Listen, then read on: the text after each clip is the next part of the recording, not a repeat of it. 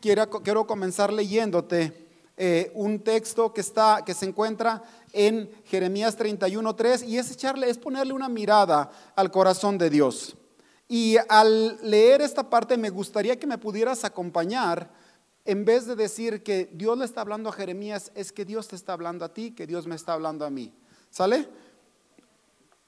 Por ejemplo, dice así, eh, Jeremías 31.3 dice de esta manera, el Señor se manifestó a mí ya hace mucho tiempo, diciendo, con amor eterno te he amado, por tanto te prolongué mi misericordia. Y cuando, imagínate, cuando te ahorita que te digo amor eterno, piensa en algo eterno. Un amor que estaba desde antes de que tú nacieras y un amor que seguirá después de que tú te vayas. Así. Con amor eterno te he amado, por tanto te prolongué mi misericordia, dice Dios. Esto me da escalofrío. Y otra mirada al corazón de Dios.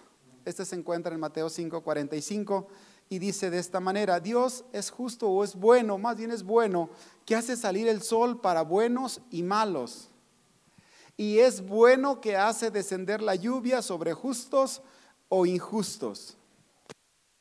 Ahora te invito a que vayas pensando de aquí, de aquí a que te voy a leer otro, texto más. Piensa en personas que te han lastimado. Piensa en personas que te han lastimado, que te han hecho daño, que, eh, o que han hecho daño a la sociedad, personas que tú, que tú no quieres en este momento. Piensa, piensa en esas personas que te han lastimado, que te han hecho daño, que te caen mal, que sabes que son malas. Y ahora quiero, quiero antes de que oremos, que vayamos a Mateo 18, 1 al 4. Mateo 18, 1 al 4 dice así. Estoy leyendo la, la, Reina Valera porque tiene algunas de las palabras que, que quería enfatizar en esta, en esta charla. Dice, en aquel tiempo los discípulos vinieron a Jesús diciendo, ¿quién es el mayor en el reino de los cielos? Y llamando Jesús a un niño lo puso en medio de ellos y dijo, de cierto os digo que si no os volvéis y os hacéis como niños, no entraréis en el reino de los cielos o en el reino de Dios. Dice, y así que cualquiera que se humille como este niño, ese es el mayor en el reino de los cielos o en el reino de Dios. Y antes de orar, quiero mencionarte tres características que quiero extraer de, esta imagen de los niños. Tres características que, que, que quiere Dios que imitemos. Dice, si no os volvéis y si no os hacéis como niños, no entraréis en el reino de Dios, en el reino de los cielos. Y una de las características de los niños es que son bien acomedidos. Aunque no pueden, pero son bien serviciales.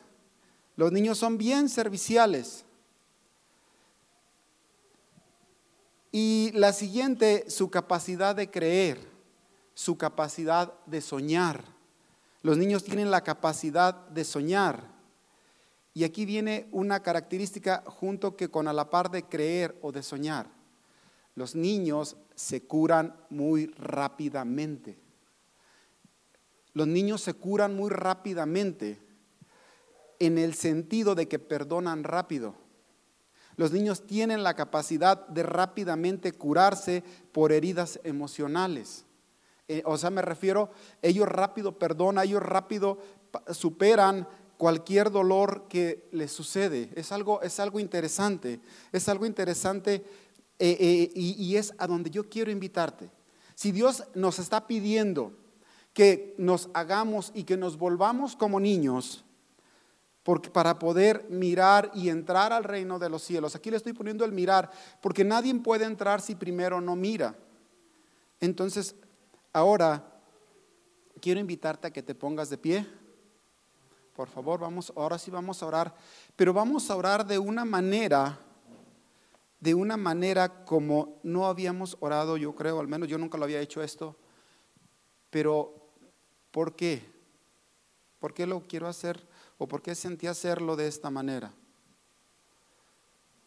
piensa en el antes de que esta persona te lastimara, en el antes, cuando tú todavía estabas sano. Y vamos a orar para que Dios, primero que nada, te permita recuperar esa sanidad y que te vuelvas a llenar de ese amor que había antes de que aquellas personas te fallaran. Regularmente lo que puede venir a tu mente es la persona, o sea, vamos a empezar, podemos tener 10, 20, 30, no sé cantidad de fracasos, pero vamos a pensar en aquellos que estaban y el antes de que sucediera. Si era que tú confiabas en las personas, si era que tú, no sé qué forma fuiste herido, pero que tú confiabas, que tú creías. Y cuando tú estés sanado, vas a volver a ser el mismo que eras antes. Y eso es lo que, eso es, eso es lo que es necesario empezar a ver. Si no empezamos, podemos ver ahí, porque, y es importante que recordemos, incluso llegamos a pensar que Dios dónde estaba cuando nos estaba sucediendo aquello. Pero Dios nos ha dicho, yo desde antes de que te pasara y después de que te pase, te voy a seguir amando. Yo te invito a que oremos así de esa manera. Padre, tú eres quien nos amó primero. Tú nos hiciste nacer y tú nos permitiste, bendito Dios, venir a este mundo. Padre, antes de que las personas nos lastimaran, bendito Dios, y se acumulara una herida en nuestro corazón, bendito Dios, la alegría venía de ti.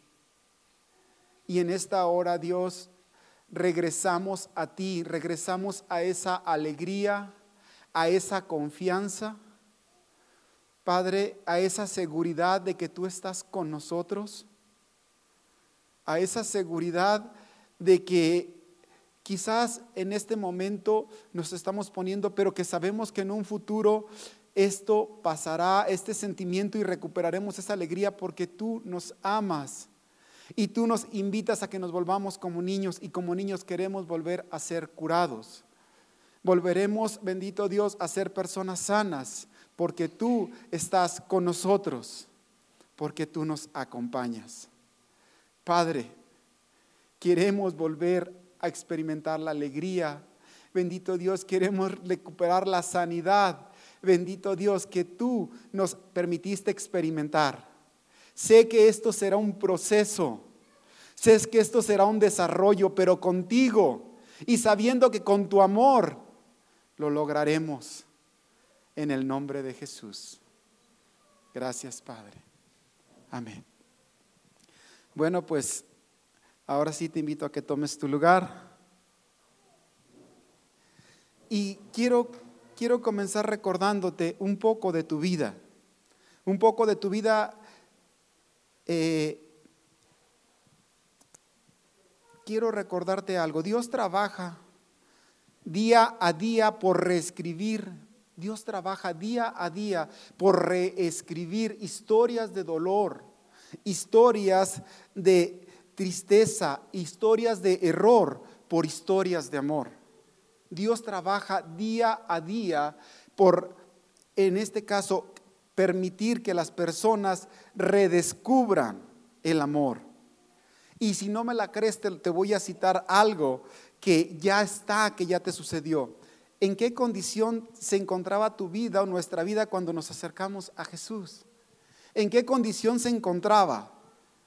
Piensa en las circunstancias en las que te encontrabas.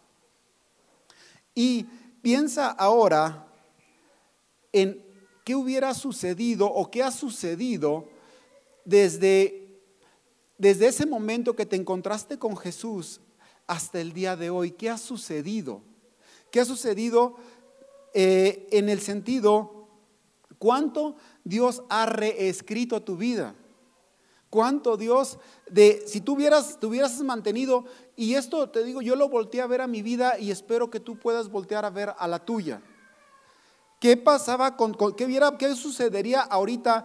Yo tengo un amigo, un amigo que es, es, es, mi, es como mi, mi, mi, mi clon, mi clon fuera de mí. Y veo en él lo que yo sería hoy si Jesús no hubiera venido a mi vida. Lo que hoy puedo experimentar, lo que hoy he recibido, incluso la oportunidad que hoy tengo de estar delante de ustedes. Antes enfatizábamos mucho, decíamos mucho que la gente se tenía que morir. No, no te mueres. Mucha gente no se muere, pero vive con sus amarguras, vive con sus tristezas, vive con sus adicciones, vive con muchas cosas. Pero precisamente, pero tú has experimentado más de alguna cosa. Desde el momento en que Jesús te encontró, has experimentado más de alguna cosa, lo cual es un testigo de que, y eso que y eso que, a veces le hemos invertido muy poco, en verdad, a Dios.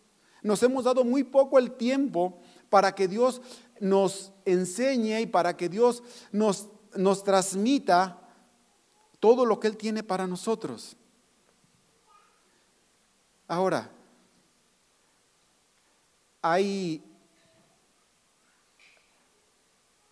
esta noche voy vamos a estar viendo, estamos dentro de la serie dentro, dentro de la serie mm, La fe en acción. Y yo le puse a esta charla fe viva, fe en acción, fe que ama. ¿Por qué? Porque la fe primero debe de estar viva y luego empieza a moverse, pero debe que ser movida por el amor. Entonces vamos a estar viendo Santiago 1.27 y luego vamos a estar viendo Santiago 2. Y es importante que empecemos a considerar estas cosas porque creo que en Dios hay una, hay una grandeza que poco hemos aprovechado. Y quisiera comenzar leyéndote Santiago, Santiago 1.27. Si me lo ponen ahí, Santiago 1.27, que este creo que no, no lo separé. Vamos a leerlo juntos, si lo tienen ahí. ¿Cómo dice?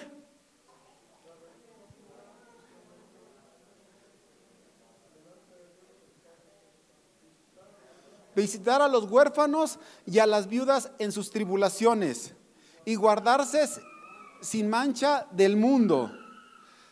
En, esta, en esta, versión, en esta versión se, me hace diferente, pero también está muy, muy interesante. Esta es, la, esta es la Reina Valera, si a mí no me equivoco. La, nueva traducción viviente dice guardarse, guardarse... Mm, no permitir que el mundo te corrompa, dice, dice, la, dice, la, dice la nueva traducción viviente. Entonces, eh, una de las cosas que Dios espera de nosotros, por eso es importante que seamos personas sanas, una de las cosas que Dios espera es que seamos, eh, que, nos preocupemos o que nos ocupemos de las viudas y de los huérfanos. Y van a decir, bueno, ¿y están las viudas y están los huérfanos? Ambas personas pueden no estar necesariamente como tal, pero a lo que más, yo creo que a donde más, más va enfocado esto es a las personas que se encuentran en necesidad. Las personas viudas se le consideraba que no tenía su esposo, que era su sostén, su sustento. Y el huérfano que no tenía su padre, que era su sustento. Y es una de las cosas que si a veces nos preguntamos, yo creo que ya no cabe la canción, muestra el camino que debo seguir. Ya no hay, porque el camino ahí está, clarito. ¿A quién vamos a buscar procurar proteger? ¿A los huérfanos y a quién más? a las viudas. ¿Y cuál es el otro encargo que Dios nos hace? Cuidarnos o no dejar que el mundo te corrompa. Y esto es algo bien importante. Ahora, no deja, eh, ¿qué es corromper? Corromper es permitir que un cuerpo o sustancia vivo, orgánico, se descomponga de manera que huela mal o que se pueda o que no se pueda utilizar. Y ahí te van los sinónimos. Pudrir, yo pensaba que decía engusanar es agusanar, chistoso. Agusanar, echar a perder, pervertir. Y eso es algo que Dios encarga a la iglesia. Cuiden, ayuden a las personas en necesidad, pero también a la par, cuídense del mundo. Y creo que en, ya en, el, en este caso, en el capítulo 2, en el capítulo 2 habla un aspecto en el cual es necesario que la iglesia aprenda a cuidarse del mundo. Y quiero leerte esta parte, capítulo 2, verso 1, dice, hermanos míos, que vuestra fe en vuestro glorioso Señor Jesucristo sea sin acepción de personas. Acepción de personas es lo que Dios eh, está pidiendo a la iglesia, que tenga cuidado la iglesia de no hacer acepción de personas. Y luego muestra cómo se puede hacer acepción de personas. Dice, porque si en vuestra congregación entra un hombre con anillo de oro y con ropa espléndida, y también entra un pobre con vestido andrajoso, y miráis con agrado al que trae la ropa espléndida y le decís, siéntate tú aquí en buen lugar, y decís al pobre, estate tú allí en pie, o siéntate aquí bajo mi estrado ¿No hacéis distinciones entre vosotros mismos? Y venís a ser jueces con malos pensamientos. Me llamó mucho la atención la palabra jueces. ¿Por qué? ¿Por qué me llamó la atención la palabra jueces? Porque en alguna medida Dios espera que su iglesia sean los que dicten, los que dicten las normas o las formas en que podemos decir se espera que la gente se conduzca para con Dios. Mas, sin embargo, si la iglesia pierde este sentido, la, primera que, se espera, y, es un cargo, es un cargo importante o es una responsabilidad importante. Por eso cuando, cuando yo em, subo a recoger la ofrenda, siempre enfatizo esto porque tenemos un lugar de bien especial y Dios nos ha entregado demasiadas cosas a la iglesia. Y una de ellas es el poder eh, alumbrar, el poder decirle, eso no es correcto. Pero si la misma iglesia pierde la visión, si la misma iglesia pierde el sentido, en, en otras palabras sucede que se empieza a corromper, se empieza a echar a perder, empieza a oler mal y todo lo que te acabo de describir. Ahora, ¿por qué? Porque hay una ley, hay una ley, hay una regla o hay una norma suprema. Por eso es importante que la iglesia le recuerde a este mundo que hay una regla, que hay una norma suprema. Se llama la ley de la libertad. También otra cosa muy importante, aunque podamos ser jueces, los jueces también son juzgados. Los jueces tienen una responsabilidad y los jueces también son juzgados, aunque ellos dicten o aunque ellos digan lo que es correcto, pero si ellos mismos, ellos también por eso es importante que empecemos a ver estas cosas, que empecemos, que empecemos a ver la responsabilidad que tenemos, porque mucha gente incluso voltea a ver y dicen, ¿tú qué dices? ¿Tú qué dices? Dicen que una ocasión unos muchachos se iban a casar, unos muchachos se iban a casar y los muchachos eh, dijeron, ¿cómo ves? Ellos como pareja dijeron, oyes, este, ¿tendemos relaciones o no? ¿Qué se vale o no se vale? Y fueron y le preguntaron a su, al que los estaba preparando para casarse. Y él les dijo, ¿saben qué? La verdad no sé. ¿Y saben por qué? Porque él, él sí lo había hecho. Él sí lo había hecho, por eso él dijo, pues la verdad, la verdad, no sé. Pero entonces, ahora sí que si esos son los buenos, pues ¿qué me puedo esperar de los malos? Es importante que esto lo tengamos muy en cuenta. Y quiero hablarte de, formas sutiles que son pecados, que aunque no son muy escandalosos, que no son muy que no se toman en cuenta, porque este, esto de la discriminación en alguna medida puede no notarse, puede no considerar, porque somos muy dados a ponerle mucha atención a los pecados muy graves, a los pecados muy feos. Y es importante que entendamos esto, la corrosión es sutil, es suavecito.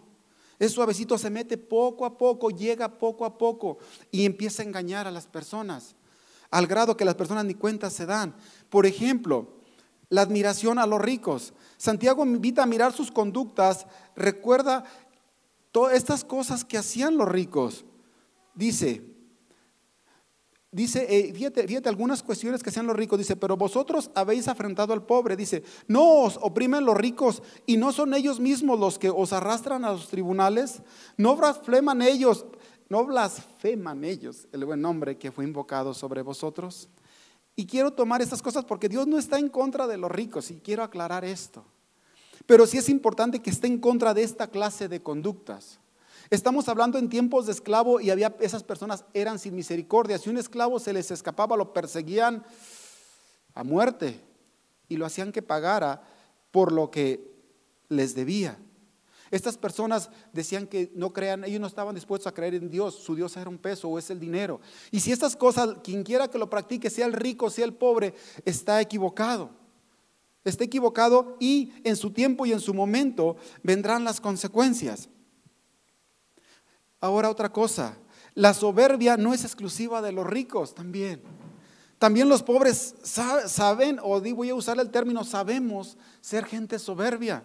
Porque una persona sin dinero que no quiere aprender, que dice yo no ocupo de nadie, al final de cuentas tiene la misma, está detrás la misma, el mismo sentimiento de soberbia o de altivez.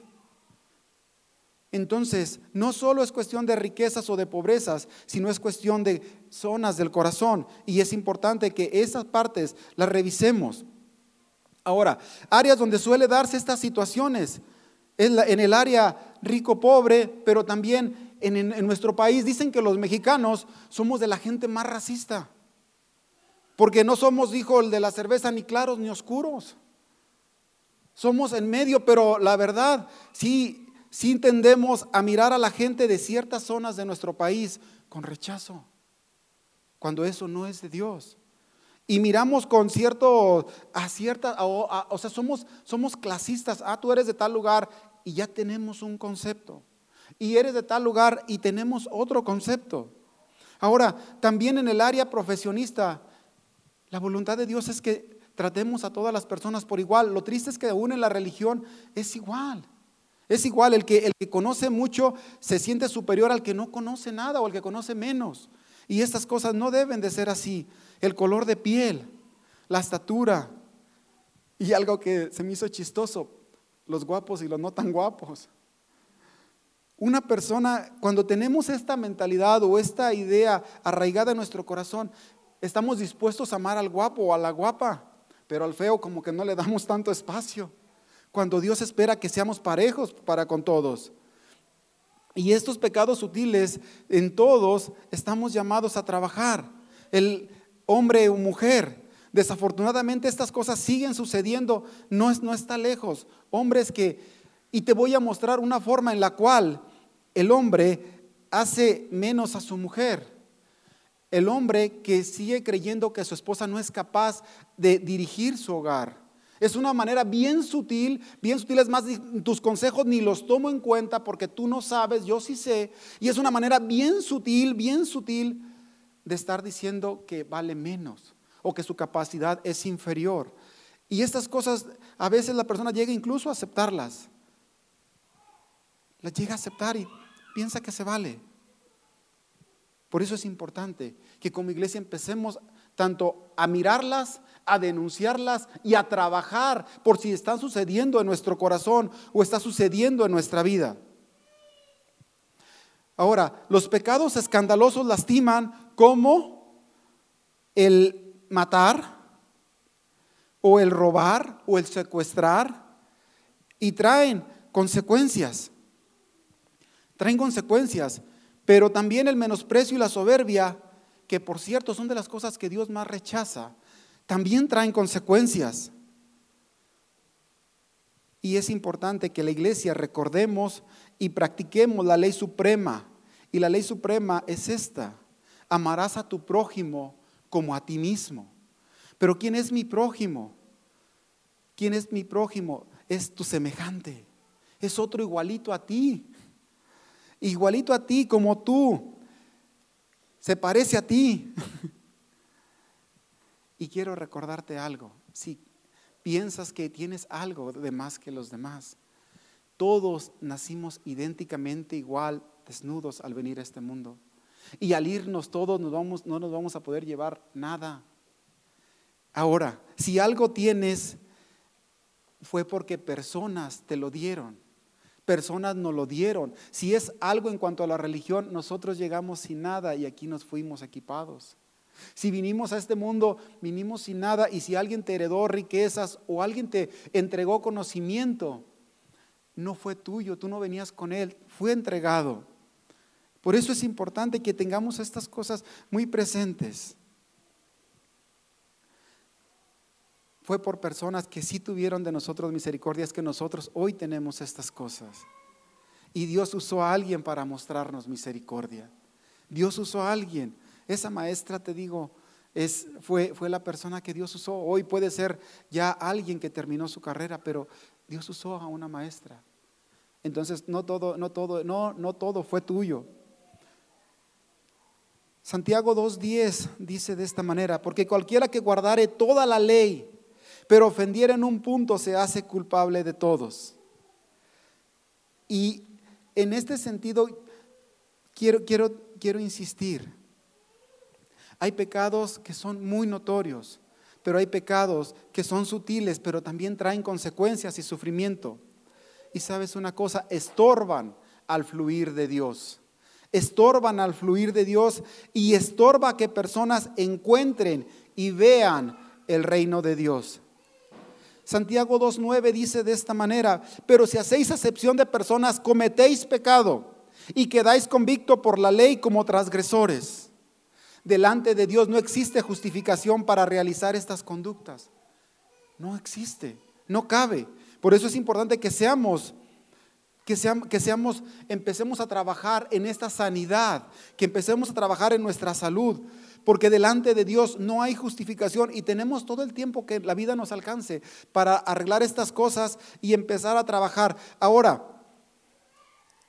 cuando creo que, creo que me, creo que, creo que me, me, volví un poquito como era antes y quiero, quiero reacomodar. quiero reacomodar quiero reacomodar esto. ¿Por qué? Seremos juzgados por la ley de la libertad y la ley de la libertad te permite desplazarte libremente. Me adelanté un poco al futuro porque la Biblia sí menciona acerca de un juicio, pero la verdad no quiero caer en cosas que, no sé, pero sí quiero enfocarme en lo que sí sé y quiero mencionarte esto que sí sé. Que la, la ley de la libertad te permite que vivas libre todo el tiempo que estás en esta tierra. ¿Por qué? Porque te permite que te desplaces y te permite que, alcances todas aquellas cosas que Dios tiene preparadas para ti. Y es importante que notes esto. Quiero hacer una separación. Quiero hacer una separación porque me refiero a la libertad, a la libertad de tu espíritu, a la libertad que te da satisfacción, porque puedes tener logros. Hay personas que pueden tener bastante dinero y considerar que ya lo alcanzaron, pero estar vacíos por dentro, estar con amarguras por dentro, estar con cosas que no son de Dios, o estar con, incluso con miedos que no son y que, te estorban para, para alcanzar para alcanzar todo aquello que Dios tiene para ti. Porque las personas sí alcanzan logros, pero desgraciadamente esos logros incluso nos llegan a cegar nos llegan a cegar y no nos permiten ver todo lo que Dios tiene para nosotros. La verdad, no sé cómo es el infierno después de esta, de esta, vida. He leído lo mismo que ustedes, que algunos de ustedes, he leído lo mismo del rico y Lázaro, he leído lo mismo, no sé si sea una alegoría, no sé si sea nada más un simbolismo, no lo sé. Pero sí te puedo hablar de la realidad presente. Sí conozco los padecimientos y causados por la falta de misericordia. Sí los conozco. Y en ese sentido, quiero invitarte a que tú también los empieces a ver. Te quiero decir algo y lo voy a usar con mí, pero te invito a que sea tú, tú. Mi ciudad se está convirtiendo en un cementerio tu ciudad se está convirtiendo en un cementerio o nomás yo estaré mirando que aparecen cruces por las calles, por diferentes lugares de nuestra ciudad. Nomás yo miro eso. Mi ciudad, tu ciudad. Y si no miramos nuestra ciudad como mi ciudad, y te voy a decir por qué es tu ciudad, porque aquí vives. Es tu ciudad porque aquí trabajas. Es tu ciudad porque aquí van a la escuela tus hijos. Es tu ciudad porque aquí trabaja tu esposa. Es tu ciudad porque aquí están los amigos de tus hijos. Es tu ciudad y es mi ciudad. Por eso es importante que empecemos a trabajar para que estas cosas empiecen a cambiar. Las personas dicen que no hay que tener misericordia de nuestro prójimo y tú ves cuánto daño. Estas son las ciudades donde nos desplazamos, es las ciudades donde vivimos, son nuestras ciudades. Y es a lo que te invito.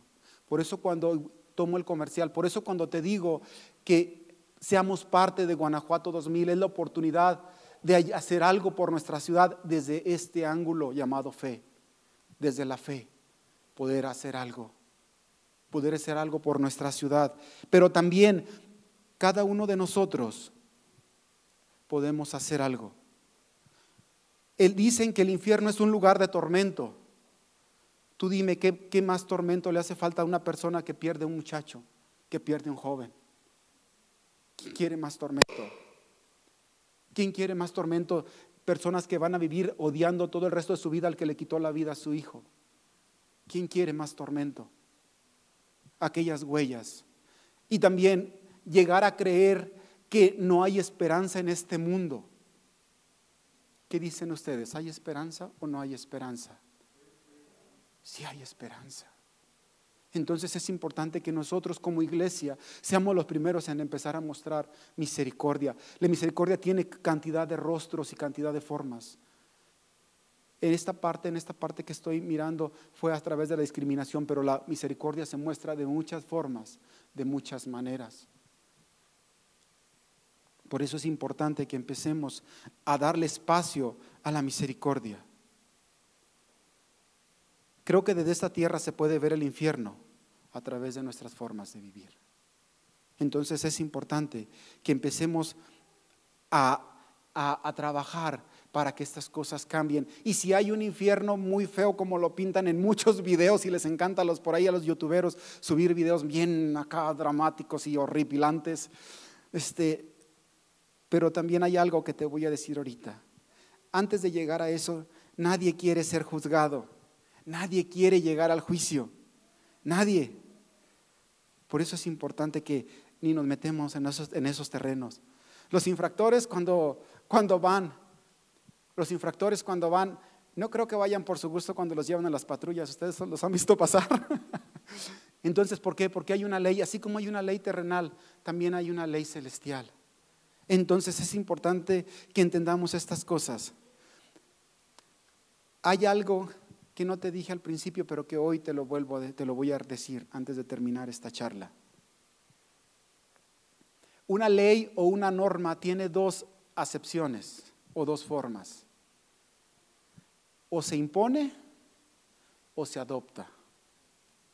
Las personas que la adoptan es porque entienden que aquella ley es buena. Las personas a las que se les tiene que imponer o se las impone la, autoridad es porque la consideran algo que, les estorba. Por eso es importante que, que nosotros adoptemos la misericordia como forma de vida. ¿Sabes por qué? Porque la misericordia triunfa sobre el juicio. La misericordia te evita el juicio. Dice, ponte de acuerdo con tu adversario, ponte de acuerdo para que no haya necesidad de que vayan al juicio. No haber necesidad. No hay necesidad. Y es hermoso cuando alguien esperaba que iba a haber una contienda y dice, vamos, estamos a mano. No hay nada que ni me debes ni te debo. Eres libre y soy libre. No hay necesidad de juicio.